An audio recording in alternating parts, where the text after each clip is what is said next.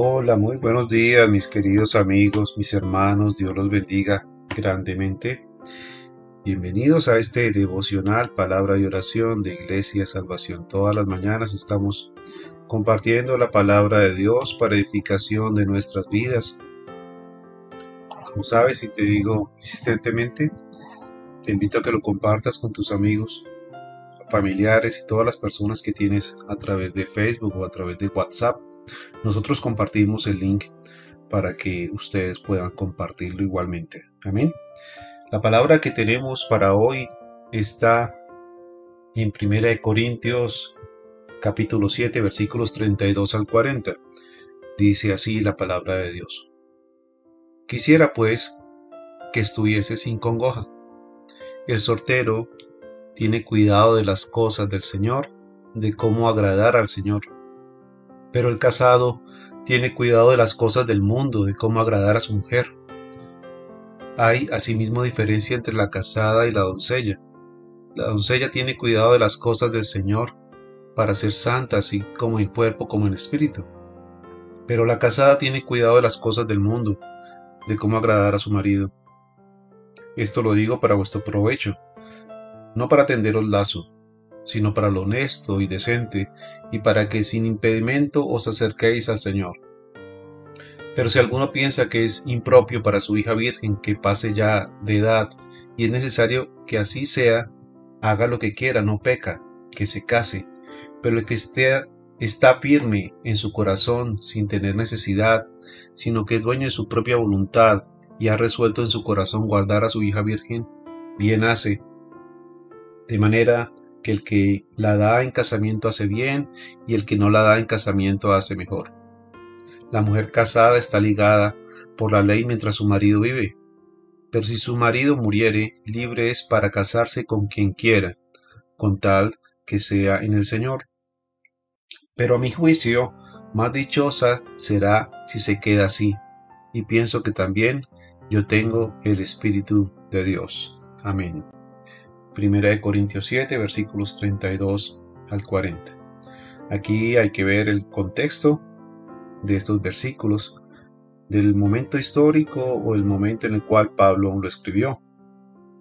Allí a las mujeres obviamente estaban eh, en una situación de doncella, es decir, era una mujer virgen, era una mujer que era dada por su padre en matrimonio eh, a través de un vínculo, a través de un proceso en el cual ella entraba en casamiento con un hombre, de tal manera de que Pablo hace una diferenciación entre la mujer casada y la mujer soltera, entre la mujer virgen y la mujer obviamente que no lo es, de cómo cada una de ellas entonces tiene cuidado en las cosas del Señor, mientras que la mujer eh, que no esté casada puede dedicar más tiempo al estudio de la palabra y al estudio no solamente de la palabra como tal, digo yo, sino también de la oración, la mujer casada entonces empieza a tener mayores responsabilidades ya que tiene un hogar y un esposo al cual atender. Por eso, algunas personas viven muy presionadas con la idea de que deben casarse. Creen que solo van a ser completos si tienen a su lado al cónyuge pero Pablo entonces subraya que hay una gran ventaja en cuanto a quedar solo. El potencial entonces de una mayor concentración en las cosas de Cristo y su obra es mejor para una persona soltera. Si usted es soltero, use esa oportunidad especial para servir a Cristo con todo su corazón, porque tiene mayor tiempo para dedicarle a Dios. Cuando Pablo dice que el soltero hace bien, se refiere al tiempo entonces potencial disponible para servir a Dios, porque dicha persona tiene pocas responsabilidades relacionadas con mantener una familia o suplir una familia. La soltería, sin embargo, no asegura el servicio a Dios. Eso queda supeditado a la entrega de cada persona. Cada uno entonces como puede, como, como le quede mejor, entonces sirva al Señor, pero hágalo de corazón, hágalo para Dios, no lo haga para los hombres. Pablo entonces aconseja acudir al Espíritu Santo, que es el que nos guía y nos capacita tanto a solteros como a casados en cumplir nuestras responsabilidades con Dios. Hoy te preguntaría, ¿cómo están estas responsabilidades con Dios? ¿Cómo está tu vida de oración? ¿Cómo está tu vida de estudio de la palabra? ¿O estás en definitiva entonces entregado a las cosas del mundo, como dice aquí Pablo? Como la mujer casada que tiene cuidado de las cosas del mundo. ¿O estás como la mujer doncella que tiene mayor cuidado de las cosas de Dios? Muchas veces le damos prioridad a nuestros asuntos, al trabajo, a los quehaceres de la casa, a lo que tenemos que hacer día a día y no le damos prioridad a las cosas de Dios.